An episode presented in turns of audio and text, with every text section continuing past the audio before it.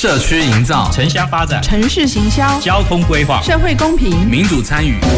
公共的事、你我的事。欢迎收听《公事好好说》，公司好好共，公司呵呵共。本节目由高雄广播电台与国立中山大学公共事务管理研究所合作直播。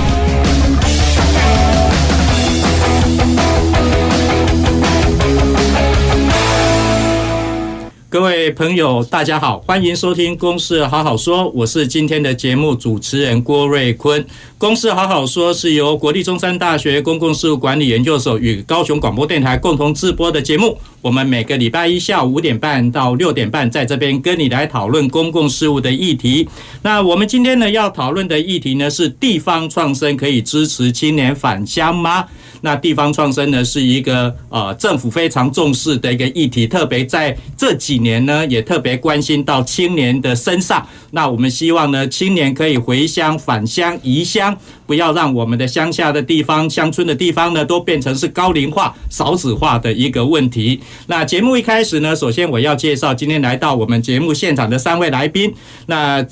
第一位呢，是我们高雄市政府研考会的综合计划组王世成王组长。主持人好，听众朋友大家好。那第二位呢，是返乡青年我们渔创客青创基地的创办人张博仁。主持人好，各各位听众朋友大家好。好，那第三位呢，是我们。中山大学呢，呃，社会实践研究发展中心，呃，吴涵云吴执行长。各位朋友，大家好，主持人好。好，那我想从刚刚三位来宾的背景呢，其实也可以看到哈，那中央呢负责推动地方创生的工作呢是国家发展委员会，那在我们高雄市呢负责推动地方创生的呢是我们高雄市政府呢研考会哦，那相对的呢在。啊，过去呢，虽然从二零一九年呢，我们称为所谓地方创生元年，但是呢，推动到今年二零二二年来讲的话呢，其实有一些地方啊，它的政策或执行的策略呢，已经有稍微有做一些调整哈。那比如说我们博仁呢，他就参与到了我们现在呢。呃，那个国发会呢有一个青年培力工作站，那这个就是希望说给我们返乡的青年、移乡的青年呢，你回到故乡来，你要做一些事情呢，有一个培力的一个基地，有可以大家互相讨论的一个平台。那同时呢，我们现在地方创生呢也叫做加速地方创生哈，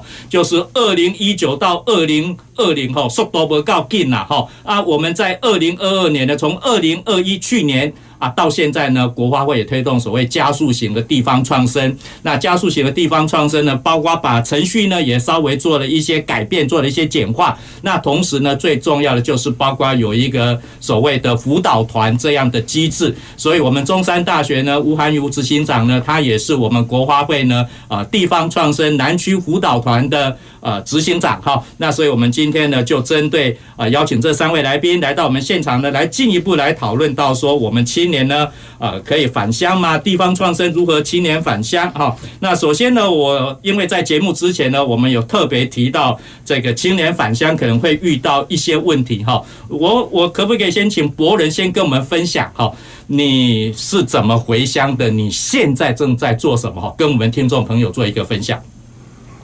各位听众大家好，我是博仁。那其实当初回乡的时候，想法很单纯。因为我想做一级产业的爸爸妈妈通常都在乡下，那很多的年轻人其实长大了学成了，都会想尽一己之力为家乡做点事情。那其实我也是其中之一。那回乡的过程中哦，其实没有想象中那么的顺利，因为当初一回来的时候，想说，哎，我是不是可以透过一边工作，然后一边协助家里的产业。然后做一些改变，那后来发现经过四年不太可能，那所以我们在民国九十九年的时候正式辞掉工作，然后投入家乡的产业，然后投入地方创生。那其实这个过程中，我想吃过很多苦了，因为其实一个新的改变，它必须呃有很多的冲撞跟磨合。那其实，在这个过程中，包括与人的磨合，然后与地方的磨合和产业之间磨合，对。好，但回乡真的不是那么容易啦。哈。那回乡，其实我也听到这个问题，我们在之前也讨论过哈。啊，你等来家是要唱啊，是的，外靠我头路啊，吼，啊，回家底下落落蛇，哈。那包括你，假如是要回去从事一级产业，有时候也可能跟父执辈的有一些观念不一样。包括我们现在，比如说要强调说有机啦、无毒啦，吼，啊，有些长辈讲，哎，嘿无法度啦，迄迄饲袂活啦，吼，嘿静下修行。哎，拍关狗啦哈，那可能家中的那长辈呢，也都会有这样的一个的一个看法哈。我就，所以我等一下呢，我们博人再继续告诉我们你的辛酸呐哈。那我相信绝对有很多辛酸，但是呢。不只是有辛酸，我相信也有一些你经历过的过程，你怎么来解决这些问题，也可以给我们的听众朋友呢有一些的一个建议。那接下来呢，我也要请教我们那个王世成王组长哈。那研考会呢，在这边当然是我们高雄市政府呢在推动地方创生的一个主力。那能不能也从你在行政部门的观点呢，看到我们在地方的青年要返乡，那他们也遇到些什么样的问题？嗯，呃，主持人好，呃，其实我们推动地方创生，就是承接国发会一百零八年地方创生元年，一直推动到现在。那其实，呃，我们可以看到，诚如刚刚博人所提到的，青年，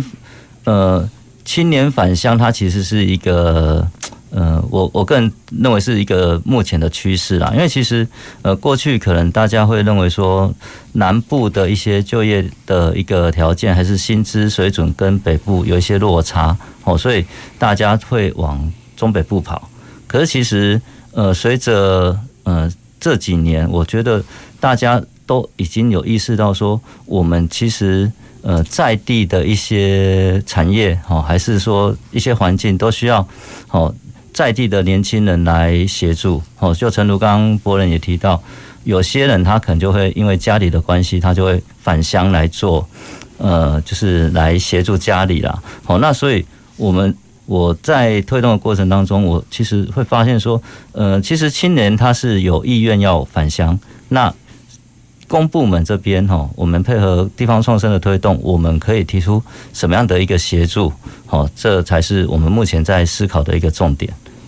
好，谢谢王组长哈。其实高雄市政府呢，这几年呢，也不只是我们呃研考会呃配合国花会在推动地方创生的工作，那包括我们也有青年局，我们有文化局呢，也从不同的政策计划呢，也在鼓励青年返乡进驻到我们的一些，比如说博二大博二的地方啊，或者是呢你要回来创业，我们有一些青创基地，那这些也都是我们高雄市呢在支持我们青年返乡的一些工作啊。那当然。我想每个人返乡的理由千百种哈，有各式各样的理由。但是既然回乡了，就是希望可以在这边生活下去，也可以来照顾跟家里的人呢共同生活在一起。哈，好，那这是我们刚刚我们呃市政府呢王世成王组长呢跟我们分享哈，青年真的有回乡的一个意愿哈，也是一个趋势。那当然呢，特别比如说呃，虽然高雄市最近这一两年哈房地产被炒了起来哈，不过再怎么比。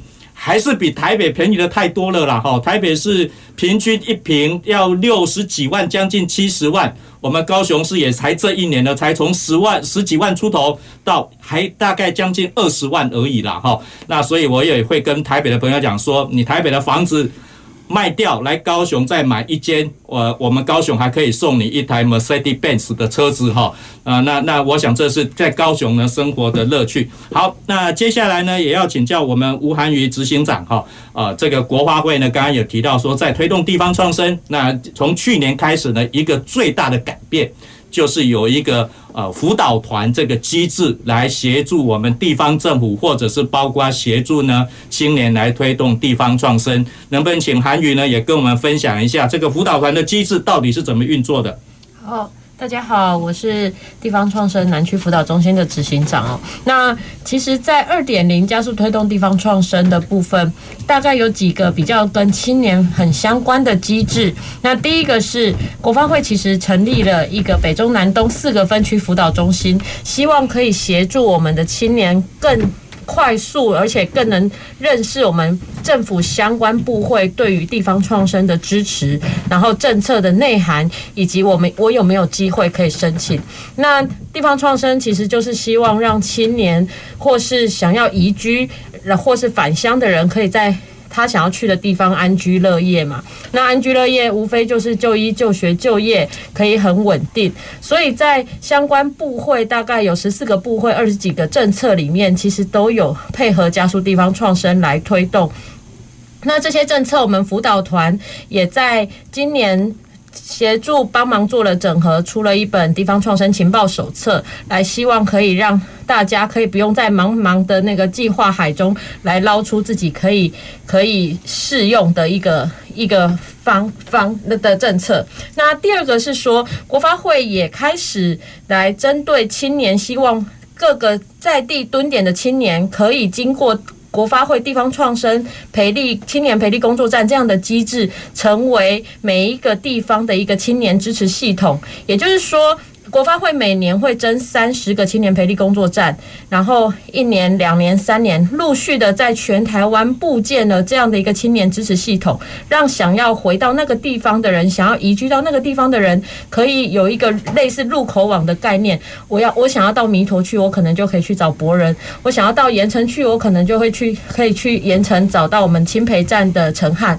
那这样子可以让大家降低返乡的难度。那第三个就是国发会还有一支。计划叫做公有空间准备。那这支计划其实就是它的起心动念，就是希望，诶，如果我青年到一个地方来，我有一个好的产业希望发展，但是我没有空间，那国发会来协助你，没和我们的县市政府或是乡镇公所所有那个公有空间的所有权人，是不是一起来协助青年进驻这样的一个空间，然后协助青年做环境准备？以上是在加速地方创生二点零，在针对青年部分最大的不同。好，那谢谢韩宇哈。那我们通过刚刚的一个说明呢，也可以让我们听众朋友进一步了解。那的确呢，政府现在在推动地方创生呢，有不同更积极的一个策略。哈，那包括比如说有很多政府的相关的政策，可能我们一般年轻人。啊，不要说年轻人，其实一般人呢，大概都不见得充分的了解。那透过呃那个辅导团这一个机制，更直接走入到基层，走入到社区，来跟我们年轻人接触，让他知道说，你可以跟政府呢申请什么样的经费。好，那我想这是我们啊国发会一直到我们高雄市政府呢，在这边呢啊一直在努力的一个工作。那我们也希望说，今年呢可以有更好的成果。那我们要继续来讨论。那好，刚刚提到的说青年返乡，青年返乡，哈，那当然台湾也面临到所谓高龄化、少子化的一个问题。那过去呢，可能包括整个台湾的产业结构的一个关系，所以年轻人呢，南部的年轻人大学毕业以后呢，可能要往中北部跑，啊啊，但是呢，最近我们高雄市政府呢也非常积极的招商，所以有很多的产业回到高雄来，哈，那来高雄的投资。当然，我想不只是高科技的产业，我们高雄呢还有很多是属于一级产业、二级产业的部分，也就是包括农林渔牧，还有包括跟农林渔牧有关系的一个加工的一个部分。那我所以我想都市的部分我们先不谈哈，我们特别一样就请教博人哈，呃，地方创生为什么需要年轻人哈？呃，我想你回到弥陀哈，呃，跟各位听众朋友报告哈。弥那个博人呢，现在是回到我们高雄的弥陀哈，从事养殖渔业哈。那您不能博人跟我们讲说，你回到弥陀，你看到怎么样的现象？呃，为什么地方创生呢需要年轻人哈？其实地方创生为什么要年轻人？其实当初我回到弥陀的时候，我们观察到的是整个弥陀的产业，整个人口老化的问题非常非常严重。那严重到我民国九十九年回乡，一百年的时候做了一件傻事，就是把整个弥陀养殖渔业一千多户的养殖户跑过了一趟，然后问他们的年龄，那做一次统计，在民国一百年的时候，平均年龄是六十三岁。那我们到了一百零八年的时候，再统计过一次的时候，过了八年的时间，它长了五岁而已，所以平均年龄是六十八。那长了五岁。其实我们说，哎，为什么过了八年长了五岁，其实有年轻人把年纪拉下来，但是不够多，不够多的状况底下，我想地方创生它创造的是生机，创造的是生意，创造的是整个地方的一个生活。那这些东西，我想一个地方它最重要就是地方产业。那我们弥陀的地方产业就是养殖渔业，就是我们的本业。那其实回乡的时候，就是我们刚开始遇到很多的年轻人。那回来的时候发现，诶，有些年轻人并不适合自己故乡的产业。所以我们在这几年慢慢的在做所谓的多元产业的一个创造。那很多人就觉得，诶，为什么一个养殖业者他要去开一间咖啡馆？为什么一个养殖业者他要跳出来成立一个青创基地？那其实我们做的这些事情，就是让这些在我们身上的资源能够被发散下去，在我们身上看到的一些希望，可以让年轻人看得到。那其实我觉得回乡的过程哦，从很单纯的想帮爸爸，到后来想要帮这个地方。那我想，其实年轻人他承接的是一个地方的未来，那也承接了一个地方产业的未来。那我想，其实年轻人。在很多地方都需要。那我们现在不只是希望他们是青年返乡，我们希望他们还有所谓的移居，移居到所谓的乡下地方。那这些地方其实它的生活机能、生活空间相对的舒适，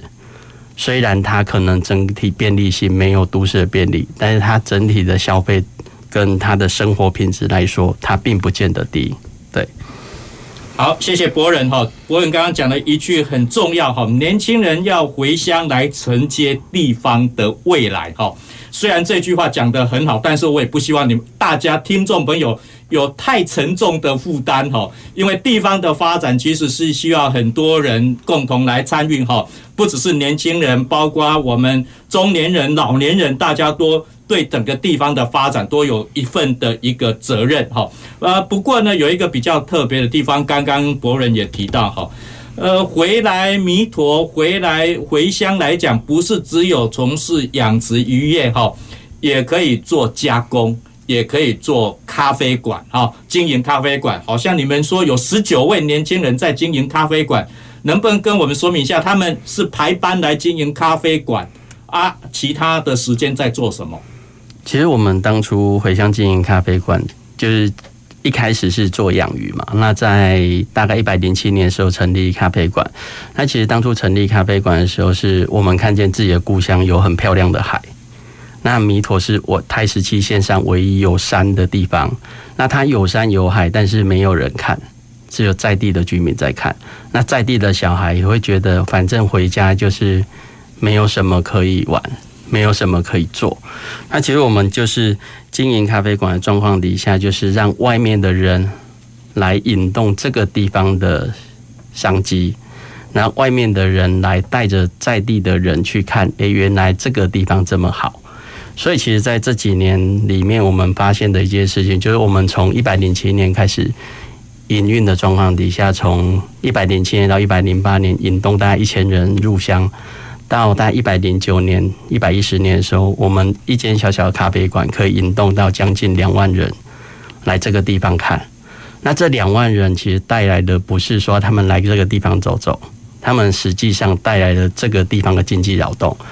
那我想，地方创生它并不是创造生命、创造生机而已，它应该要创造所谓的生意。因为年轻人回乡，他要活得下来，他才留得下来。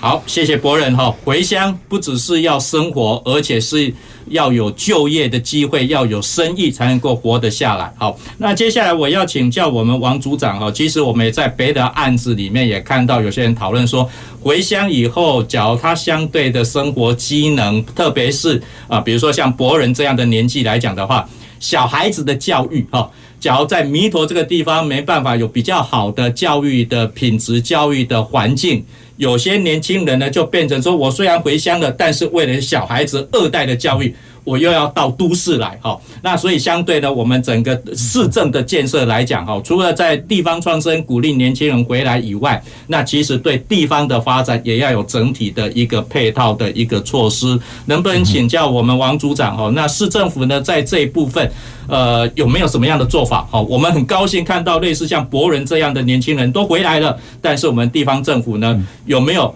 准备说要把它来做啊生活品质的提升？虽然在呃在台北哈，那个年轻人无聊，还有夜店可以去跑嘛哈，阿弥陀大概没有夜店了哈。啊，但是呢，我们不见不见得一定要有夜店，但是相对呢，有关生活的机能啊，包括二代的教育来讲的话，那我想这些或许也是我们市政府呢接下来的挑战。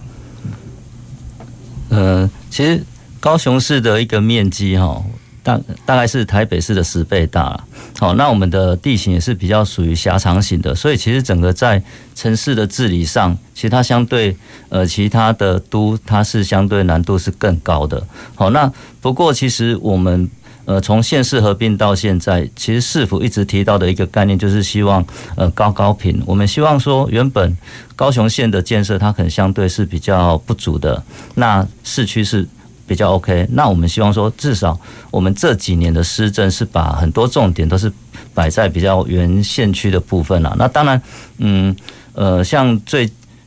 最近就是大家会比较在乎的，就是一些育儿的资源，好，那长照的据点，好，甚至一些交通的建设，其实这这些都是整个市市长还有市府在推动的一个重点呐。好，那当然，我我我是认为说，呃，我们常听到的是。青年返乡之后，其实他可能如果说是要照顾长辈，那就是刚刚提到的，你长照据点还有一些医疗的资源，我们必须要能够完备。那在如果说在时间拉长一点，哦，生了育女之后，哦，可能就有小孩子托育啊，或者是求学的一个的一个需求啦。那呃，其实像目前市府也在，比方以双语的部分来讲，我们是希望说校校有双语。好，那这个部分也是。呃，希望就是说，在城乡的部分能够做一些比较拉近的一个动作啦。好，那除了这些以外，我我是认为说，嗯，怎么样？其实，呃，市政千头万绪啊。当然我，我我是觉得说，我很难去讲到每一个区很细部的一个部分。可是，其实这个是市府持续在努力推动的一个方向。好，谢谢我们王组长哈。我们地方需要青年返乡，但是青年呢？也是属于在三明治的的阶层的阶段呐，哈，上有父母，然后下有子女，哈啊，所以刚刚我们王组长就提到一个重点，就是包括长照的需求、育儿的需求呢，这可能也就是包括我们市政府呢。要结合不同的局处来给我们地方呢，让青年回乡以后呢，有比较好的生活的品质、生活的服务的部分。那当然包括交通哈，那特别是比如说像离我们弥陀最近就是冈山嘛哈，那冈山可能最近的话，好多的建设、好多的开发，包括捷运的延伸，所以可能冈山也变成是我们在啊跟弥陀永安这个地方算是一个区域的一个中心哈。也可以就近来满足到生活的机能，好。那相对的呢，我们刚刚提到说地方创生为什么需要青年，哈。那韩瑜你接触很多的呃青年培力的工作站的团队啊，那你看到的是他们青年培力工作站的这些伙伴，他们回来以后对地方产生什么样的影响？好，那。其实我们整个南区辅导中心辅导的范围是家家南高屏澎哦，也就是我们台湾的一个大南方。那在这边，我们看到很多青年培力工作站的伙伴，甚或是他还没有提案，但是已经都在地蹲点的这些年轻人，他们其实真正的开始在。扰动地方第一块，其实它是松动了原本的一些在地的一些结构。那这些结构其实就有如同博仁讲的，跟两代之间的一个传承和沟通。那还有区域的整合，还有年轻人他带进来新的知识观念，还有一一新的活力哦。因为年轻人其实自己原本的一个交友的范围，或是自己原本的专长，其实。不同的领域的碰撞，其实产生了不同的火花。那我们会看到博人用 AI 开始在做渔业养殖，那我们也会看到那个哎，我我举高雄为例，高雄的陈汉他以以青年的一个文文艺的方式来做一个。公有市场的旧的市场的一个扰动，让公有市场不再只是白天开放，而是它晚上成为年轻人的一个夜店的空间，诶，夜间活动的空间。那另外还有，我们也看到在嘉义的那个。那个酱菜工厂，它让一个原本酿酱菜的废弃空间，然后经由他们的扰动，然后让整个街区开始开始有新的生意。那我想，这些都是年轻人进到社区或是蹲点地方以后可以带来的新的尝试。那但是我们也有发现，陆续的年轻人都开始希望可以跟在地的。在地的中高龄开始有一些青银共创的可能，那这个部分可能是我们接下来可以看到青年，如果他们需需要或希望可以在地方继续生根，会面临到的一个挑战和机会。好，的确，我们年轻人回到我们的家乡，那当然有很多的事情要做，也面临到很多的挑战。好，那当然也有很多的机会了。哈，这是我们等一下休息后呢，我们第二半呃那那个下一段的节目呢，我们要继续的讨论。哈，不过刚刚我倒呃想起来，哈，的确年轻人回到我们的家乡，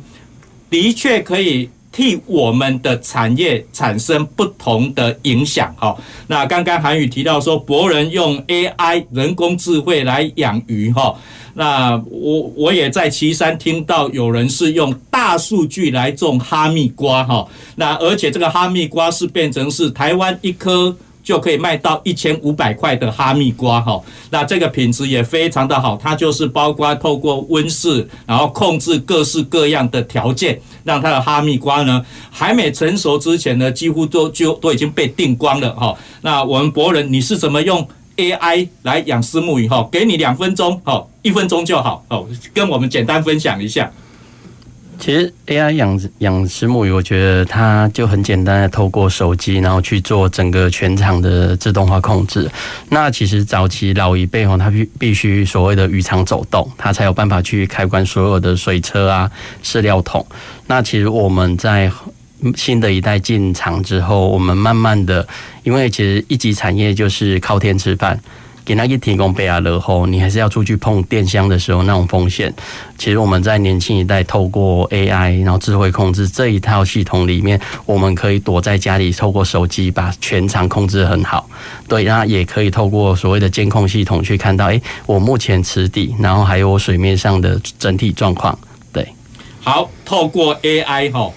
落雨天免出去巡餐水啦，吼，当初的让开开该开的开，该关的关啦，吼，呃，这个相对来讲的话，你的爸爸妈妈以前就是下雨天该出去的还是要出去啦，吼，那现在不用了，吼，年轻人真的是有年轻人不同的想法，吼，那包括呢，我们也在美容那个地方呢有看到的，就是包括你可以用无人机，哈，无人机也可以来做施肥来巡巡餐横啦，吼，那不见得就是有些我们。自己去走也不见得可以看得到的，但是无人机呢，也可以帮我们看得到的。当然，这个是年轻人才会玩无人机啦，吼，可能爸爸妈妈还不会玩啦，吼。好，我们节目到这个地方，我们休息一下下，等一下回到我们节目现场。走进时光隧道，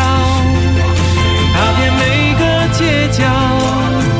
城市的璀璨。伴你探索。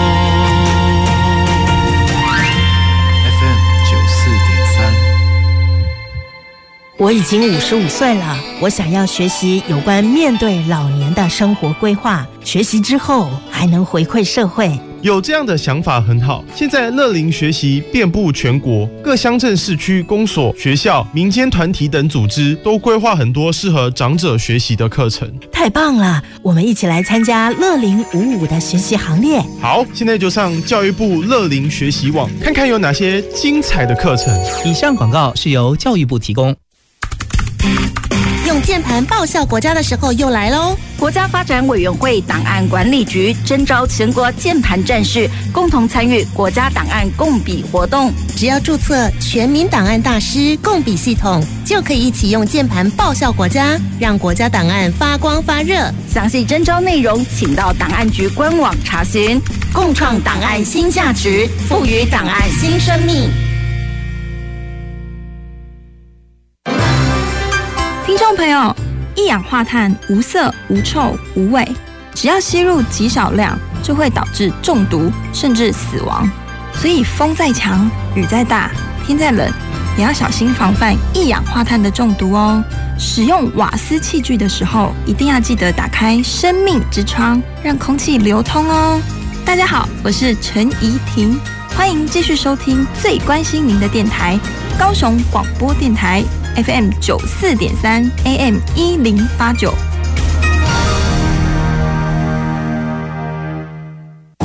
我是食药署署长吴秀美。使用 COVID-19 家用检验试剂前，详阅说明书，并洗净双手裁剪。居家隔离或检疫者，裁剪结果为阳性，请联系当地卫生局或拨一九二二。其他民众裁剪为阳性，请不要搭乘大众运输，尽快到社区裁剪院所检测，并携带塑胶袋密封的裁剪器材给院所人员。裁剪结果如果为阴性，请遵循防疫规范，持续自我健康管理。有政府，请安心。以上广告由行政院与机关署提供。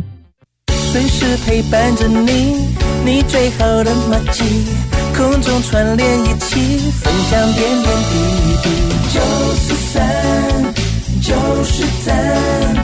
九四三，你最默契的电台。公共的事，你我的事。您现在所收听的是高雄广播电台与国立中山大学公共事务管理研究所合作制播的《公事好好说》。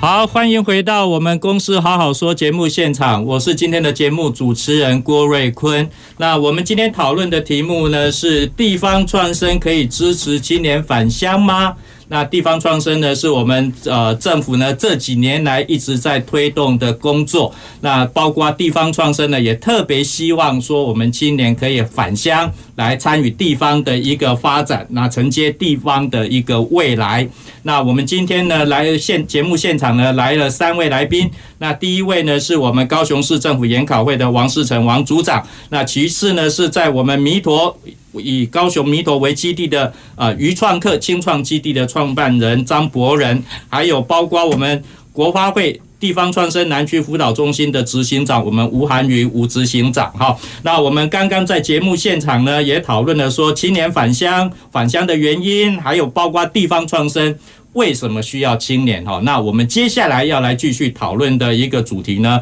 啊青年蹲点地方。的机会跟挑战到底是什么？哈，有哪些事情是一定要青年做的？哈，刚刚我们也稍微有提到的。那我想在这个地方我们要继续来谈哈。那刚刚也提到说，诶，年轻人可以用无人机，可以用 AI，可以用大数据来从事一级产业的生产。那当然不止这些哈，回到农村来，回到乡下来，也不是只有从事一级产业。也包括二级产业，甚至三级产业的服务业，也都可以给我们的呃农村，给我们的乡村呢带来不同的一个活力。那所以呢，我想接下来呢，呃，就先一样由我们博人哈，年轻人呐哈，返乡青年呐哈。那刚刚你提到说，我们博人说从九十九年辞职回乡哈，所以回到这个弥陀已经有十几年了嘛哈，十一年。十一年的哦，回乡十一年了。那你这十一年里面呢，你看到有哪些的机会，还有你看到有哪些的挑战，能不能跟我们分享一下，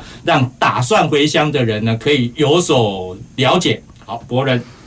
其实青年回乡哦，在一开始做的时候，因为我当他当初回乡的时候，就是想要帮爸爸，所以我的着眼处是在产业。那后来慢慢发现，其实青年回乡，它有很大的一个优势，在于它有一些地方资源，因为他爸爸妈妈都在这个土地长大，那他也在这个土地长大的状况底下，其实他拥有的是别的乡镇来的小孩子没有办法拥有的资源，包括土地，包括人力，那包括一些可能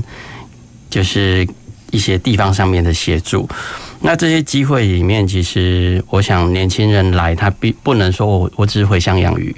那回乡养鱼之后，他可能要解决的是在产业里面看到问题，在地方上面看到问题。那其实人家说生意就藏在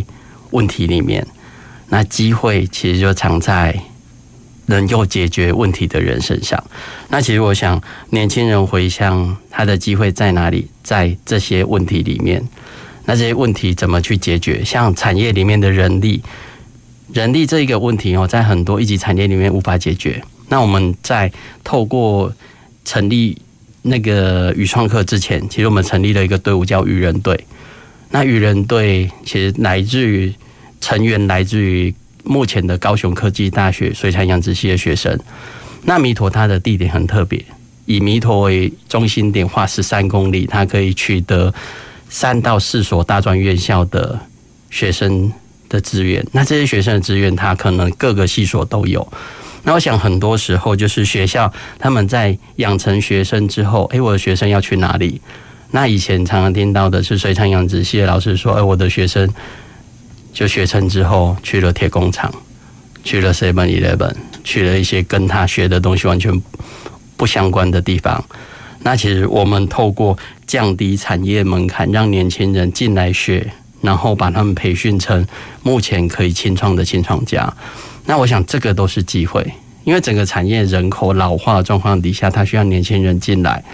那我们培训了一群年轻人的时候，其实这群年轻人就是目前整个产业里面急需的一个资源。那这个就是我们的机会。那但是呢，不是说啊，年轻人来就一定会成功。其实我们面对的有的挑战，其实有很多人难以想象。年轻人其实三缺。缺土地、缺资源、缺人脉，那其实这些东西掌握在老一辈手上，所以我们才会说青年回乡，他们拥有一些别的地方来的小孩没有办法取得的的奥援的原因在这边。对，好，谢谢博仁哈。那刚刚也特别提到的哈，回乡，特别是返乡的话，假如家人还在这个地方从事呃产业的的生产的话。呃，返乡的青年有别人没有的，就是你也相对有土地、有人力，你也有资源。但是呢，假如是移乡或者是在这边就学的学生，假如要留下来的话，它相对的就变成是三缺，好，缺人、缺土地、缺资源的部分。所以，包括刚刚讲的渔创客哦，这渔人队。也等于是在事实在这边扮演一个角色，哈。那我想这是一个非常重要的一个概念，哈，因为我们希望说学生在学校学习也是学有所用，而不是说跟你的在学校所学的专业，呃，就可能脱节，哈。那当然，我想刚刚博仁提到的，除了是大专院校以外，哈，那我们高雄市政府可以着力的，还包括从高中职、国中这边来。着力的一个地方哈，因为呃，包括我们最近也在也在有些地方看到说，有些中小学的学生其实对自己的地方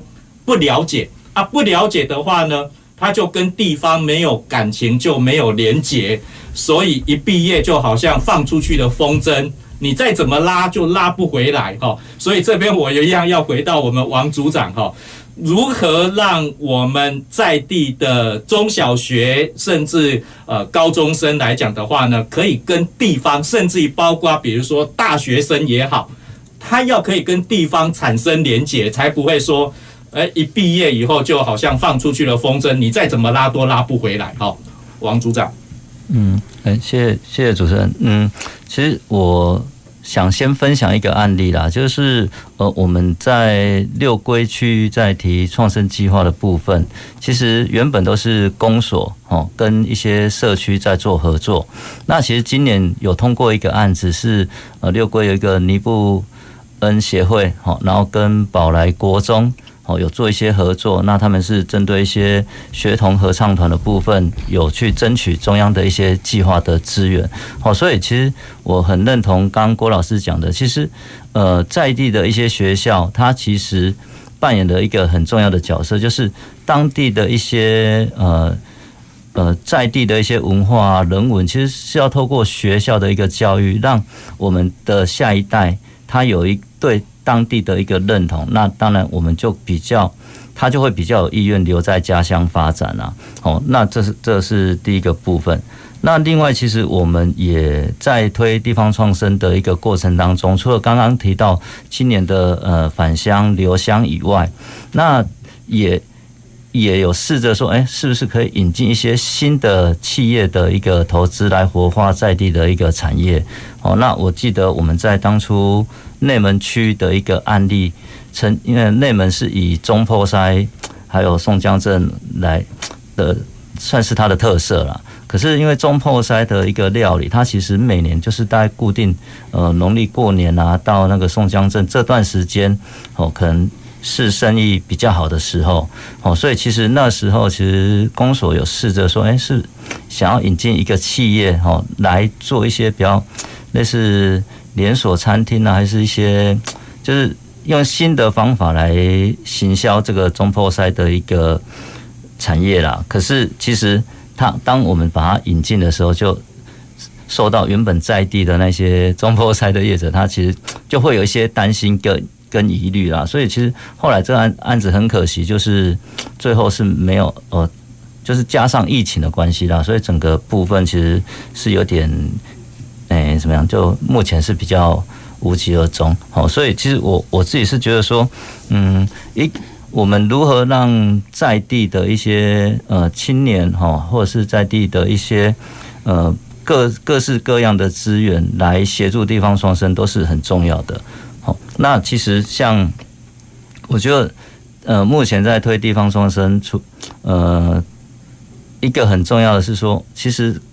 在国发会喊出地方创生元年之后，这个部分已经地方创生已经算是一个显学了啦。那呃，很多不止国发会，那中央也有很多部会，它其实也有推了各式各样的计划来支持青年返乡。那其实呃，在高雄市也有一个美容区那边也有一个案例，就是那个永安老街。哦，其实那那边目前有很多的一个特色的商店。那其实当初也是中央客委会，它有一个青年返乡的一个计划，哦，然后来支持这些。这些青年，哦，所以我会觉得说，呃，当然返青年要返乡，就诚如刚刚博文讲，其实你你会面临到很多实际上的一个困难跟挑战。那这个部分，其实我我虽然可能我我本身没有。哎，这样的经验，可是我光听光想象，哦，比方说跟家家里的长辈沟通，我觉得这就是一个非常困难的一件事情哈。所以其实，呃，我我是蛮期待说，公部门在这个部分，呃，能够扮演一个支持青年的一个角色啊。那看，呃，就就像刚刚讲的，有些基础建设部分，公部门来协助把它。呃，建设的更完善。那青年需要的一些创业上的一个协助，还有也有相对应的资源来支持哈。大概以上。好，谢谢王组长哈。那的确，我想青年返乡可能会面临到两代之间观念不同的地方哈。那长辈有时候都会讲说，我家的盐比你行，家的饭比你行过路都较济啦哈。但是呢，可能我们年轻人回来哈。我们会写计划，假如知道政府的资源，我们会写计划。那写计划呢，可能可以得到政府的补助。我们想要投资，我们也一样可以写计划，可以去申请资金的低利的一个贷款。哈，那这可能是我们年轻人的一个的一个优势的一个部分。那不管，我想刚刚那个博仁或者是我们组长这边呢，都有提到的一个部分。跟地方的资源跟地方特色的连结，哈啊，在博仁在弥陀呢，就是跟它的养殖渔业来做结合。那我们刚刚组长呢所提到的内门的特色，就是跟中破塞来做结合，哈啊，但是可能或许我们说引进外面的产业进来，好像呃有时候就是跟我们地方的连结比较弱了一点，哈。不是我们在地的人的投资，而是外地的人来投资，好像变成中央厨房，阿阿嘎拉的那个食谱呃，他的技术 know how 回三亚去啊，哈，变成是中央厨房啊，然后就好像是呃，比如说这些连锁企业、连锁餐厅变成他在卖的哈，那可能跟我们地方的连接就比较弱了一点哈啊。但是像刚刚博仁讲的说，我是要把人吸引到我们弥陀来，然后一年带动两万人次来啊，来家。喝咖啡也好，吃海鲜也好，那相对回家也就等于是啊，把一些我们的物产带回家。那当然，我想我们年轻人透过这样的方式，也可以让我们的长辈看到年轻人或许真的是不一样哈。好，那接下来我也要请教我们韩瑜哈。那刚刚我们一直在讨论青年地方啊蹲点地方的机会跟挑战呐哈。那我相信你看了这么多的一个点哈，能不能就从你整体来看哈，年轻人？回到地方，他面临到的的挑战是什么？然后有哪些的机会？好，那在我们跑过那么多地方啊，我觉得其实我发现我自己的归纳里面，年轻人目前如果要回到地方或蹲点地方，他大概最大的挑战也不。不出刚博人讲的，就是他缺资源、缺人脉和缺地。那我讲的那个缺资源的部分呢，或许现在的地方创生的政策其实是有的，但是年轻人不知道，然后或是也。也不会申请，那这个部分可能可以透过一些支持系统来解决。但是在缺人脉的部分呢，确实我们可以把年轻人分为两种人哦，一种就是他是返乡，返乡的他大概有父职辈的人脉，可是我们也发现我们。我们的嘉嘉南高屏澎这个区域有更多的年轻人，是因为他在这里念大学，然后他想要留在这个地方。那很幸运的是，过去有大学社会责任这样的一个计划，把年轻人开始跟地方社区来做结合。那很多的老师们透由自己的一些关系和蹲点的人脉，来让年轻人可以再生根这个地方。但是也有很多的年轻人，他们希望在一个地方从事一。从事某种产业的时候，他会遇到了传承者，即便他没有。吸没有人愿意回来传承，但是也不愿意把技术释放的问题。那这个是我们常常在看到年轻人他们的苦恼。那最最后一个苦恼是我们在最近常常在处理的一些案例是，年轻人他们很愿意回到一个地方，或是来到一个地方蹲点，然后他们也做得很不错，扰动了社区，甚至开始了一些产业的一个启动。但是发现他们原本租赁的空间要被收回去了。那这个部分就会变成他们会一直没有办法有一个定锚或是生根的一个空的的的的情境。那这个这个部分不管在嘉义发生，在高雄发生，在在台南将军发生，那这些都是我觉得年轻人他当他们在返乡或是蹲点地方的时候遇到很大的一些挑战。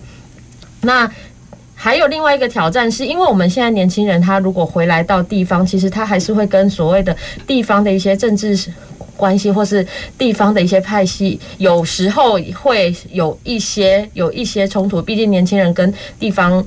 地方还是有一些互动，他们需要去建立一些新的网络。那这一块也是我们最近陪伴的年轻团队会在跟我们反映，也希望寻求协助的。那当然，那个机。挑有挑战就会有机会嘛，那这个机会我们看到的其实是那。基本上，如果你愿意来到我们比较偏乡或乡村地区，那因为年轻人回来的少，你的竞争小，所以你的机会也相对很大。那当你取得了地方的信任，其实有非常多的资源就会开始到你的身上。但是取得信任的过程很像化学反应，你必须要冲过临界值才有可能发生。那但是前面这样要冲破临界值的这几年，到底要怎么样生存下来？我想这是青年在蹲点地方最大的一个挑战。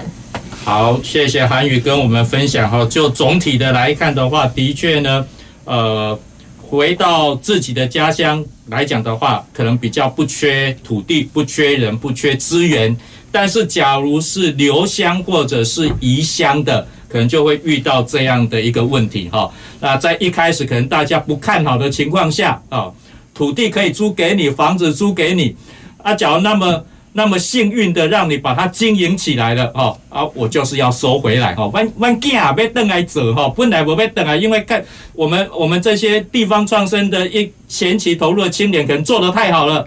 自己的小孩子谁也要回来了，所以要把土地、要把房子呃要回来，我想这就非常可惜哈，等于是没有土地，呃，没有房子，有些你的呃那个产业呢就没办法延续哈。那其实最近呢，在宜兰那个地方呢，也有类似这样的情形哈。那个呃赖青松先生他们先驻点了，然后也协助后来愿意去那边从事农业的人。帮他们租房子，帮他们租土地，让愿意从事农业的人可以来哈。那相对的，其实这个问题我要回到我们王组长了哈，因为刚刚也讲到了缺人、缺土地，或者是缺资源的一个部分。那这个地方呢，我们政府可以做什么哈？那之前呢，比如说有些农会呢，他们有所谓的呃农地银行哈啊，当然有时候有一些人会讲说，那个农地银行的土地哈。就是不好的土地啦，哈，我那个生产力比较差的土地，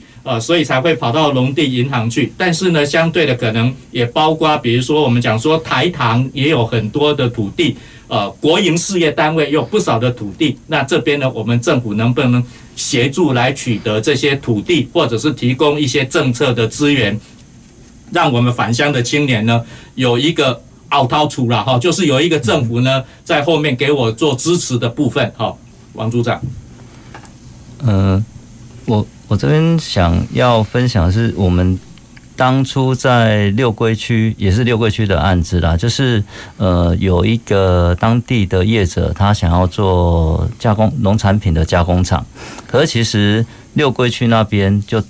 它的一个土地使用管制，因为它那边是一个水质水源保护区，所以其实它的加工厂只能做初级加工厂。哦，所以其实呃，在那个时候虽然讨论很久，但是呃，就是那个业者最后还是选择放弃，因为他可能需要的是更更大的一个量体啦。哦，所以其实我觉得土地使用管。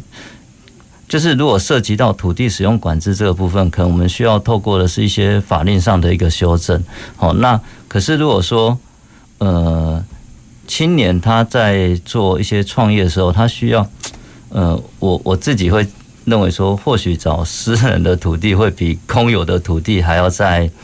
诶程序上会比较简化一点啊。好，所以其实。就呃市府这边来讲，我们主要在提供的还是一些创业还有辅导的资源。好，那我这边想要分享的是说，其实去年从去年开始啦，市府就是呃有利用青创基金，好去提了大概一些的青年的协助，还有一些呃辅导的方案。好，那。除了一一般可能讲到青年创业的话，我们会想到是一些比较啊新兴的产业啊、高科技产业等等。可是其实市府我们就是有特别关注到一些不同呃面向青年的一个需求，比方说在那个呃从那个农业的部分，好我们农业局就是有提出一个青年从农的一个补助。好，那针对你的产品，它有相关的一个辅导的转型，还有协助行销的一些计划。好，那。在海洋局的部分，就针对养殖青年的部分提提供这样子的一个协助。那我觉得其中比较特别的是，呃，经发局的部分啊，它其实针对青年要进驻商圈或者是市场，它也是有相对应的一些补助的计划。好，其实我我觉得最有意思的就是传统市场的部分，因为其其实传统市场它在可能比较偏偏远的地区，它其实是一个。当地人他一个生活哦，还还有一个互动交流的一个很重要的一个据点呐。那可是因为呃，或许这些公有市场它相对呃比较老旧了，或者是一些那个嗯怎么样，在地人口流失，它的可能整个生意不会像以前那么好。可是呃，我们经发局它透过这样子的一个呃青年进驻市场的一个补助，它可以吸引一些青年人的回流。好，那其实呃，目前做的诶，还有就是比较有特色的，其实是在大树的九曲堂市场。哦，其实就呃，陆续有一些年轻人回来，那他可能去卖三明治啊，或者是做做仙草。我是就是说，他这样子的一个计划，可以为当地的一些当地的市场，它注入新的活力。那其实也可以未来，它也可以成为一个。当地的一个亮点啊，可以吸引更多的人前来这里。好，所以这个部分呃，我我是认为说，虽然它我们在执行这些计划的时候，并不是说，并没有跟地方创生把它串在一起，可是其实它这样子执行的时候，它的内涵其实就是我们要的地方创生，我们就是协助青年，你留在家乡的时候，我们可以给你什么样的一个协助？好，大大概是这样。好，谢谢王组长。哈，那当然，我想。呃，不一定说要跟国发会提所谓地方创生的计划才叫做地方创生了哈。那其实地方创生也不见得就是呃，就是所谓的新的名词，它基本上就是还是希望地方的发展哈，把地方的活力啊，把地方的生机找回来哈。那的确呢，我想刚刚透过王组长的说明。我们政府还是有各式各样的一个资源哈，各不不同的局处还是有这个资源呢，可以来协助我们地方的发展哈啊，包括刚刚讲说传统的市场。啊，传统市场可能只是早上而已哈，那中午以后可能就是空在那个地方啊。其实这个地方或许也可以变成是加入我们年轻人的创意，那也可以变成是一个特色。那刚刚韩宇也提到说，在盐城区哈，那也把那个传统的公有市场呢，变成是晚上变成是一个夜店，变成是一个酒吧，那那可能是不同的的一个形态啊。好，那这些呢，我要再请教我们博人哈，毕竟你是第一线的返乡青年哈，你觉得政府可以做什么？其实我想，年轻人返乡啊，既然会称为乡下，哦他很多的人从事的产业就是叫做传统产业。那其实人家要说传产、传产、传统产业，但是在传统产业的孩子心目中，其实他这个产业叫传承产业，就是阿公传给爸爸，爸爸会传给。儿子，儿子会再传给孙子，一路传下去。那其实我们现在在做的事情哦，就是怎么让传承产业里面，就是产业精神被传承下来，但是产业的资源被打破，而不是只有这群人能使用这些资源。所以我们才会成立一个语创客这个清创基地。因为其实一级产业要创业很难，他不会说我一个办公室、一个 lab、一台电脑，他就能创业。他至少要一分地、五分地，他才能做种植养殖。那其实这些土地资源掌握在上一代手上的时候，必须有人去突破这一个问题点。那我想谁去突破？我想鱼二代、鱼三代、农二代、农三代是一个很好的一个中间人，因为他有在地的资源，他有爸爸在这个地方的人脉。那其实他突破之后，他不能把资源掌握在身上。而是怎么把这些资源发散出去，让想养鱼的人有鱼池可以养，让想种田的人有田可以种。那其实这些事情呢，就是我们在做的过程中，其实透过爸爸，透过这个地方的人可以处理的事情，就是土地。那但是养鱼种田，它必须有所谓的资本。他一开始必须有足够的资金，那这些并不是这些年轻人入乡就我带了一一皮包的钱，我带了一皮箱的钱进来，他们通常就带了一个人，就是自己进来，然后带了一个背包，带了衣服进来。那这些资源从哪里来？我想。农渔会系统里面，它这些贷款怎么能能够很顺利的让这些人年轻人能够使用、能够利用？那政府的资源怎么能够比较顺利、比较简单的让这些真正想入乡、想想返乡的年轻人有机会在这个地方跟在地的年轻人一起打拼？那我想，其实政府能做的事情很多，那我们在地人能做的事情，其实也必须先做到。因为我想，没有跨过门槛，他就没有进机会进入这个地方。那我们在地人其实努力在让这群年轻人先跨过门槛。那接下来就是需要仰赖政府的一些补助，然后一些可能在贷款的部分的一个条件的部分的松绑，让这些年轻人比较有机会拿到资源。对，谢谢。好，谢谢博仁哈。土地还是要靠我们农二代、渔二代，然后跟我们的长辈来沟通协调，然后包括取得这个土地，才有生产的资源。那相对的呢，政府可以扮演的呢，可能包括一样是在补助或者是在担保的一个部分，那协助这些年轻人呢，可以写出比较好的计划，因为我们农会、渔会不可能。要有呆账嘛，哈，一定要好的计划，然后政府来做担保，那这个农会、渔会才愿意放这个款嘛，哈。那相对的呢，就是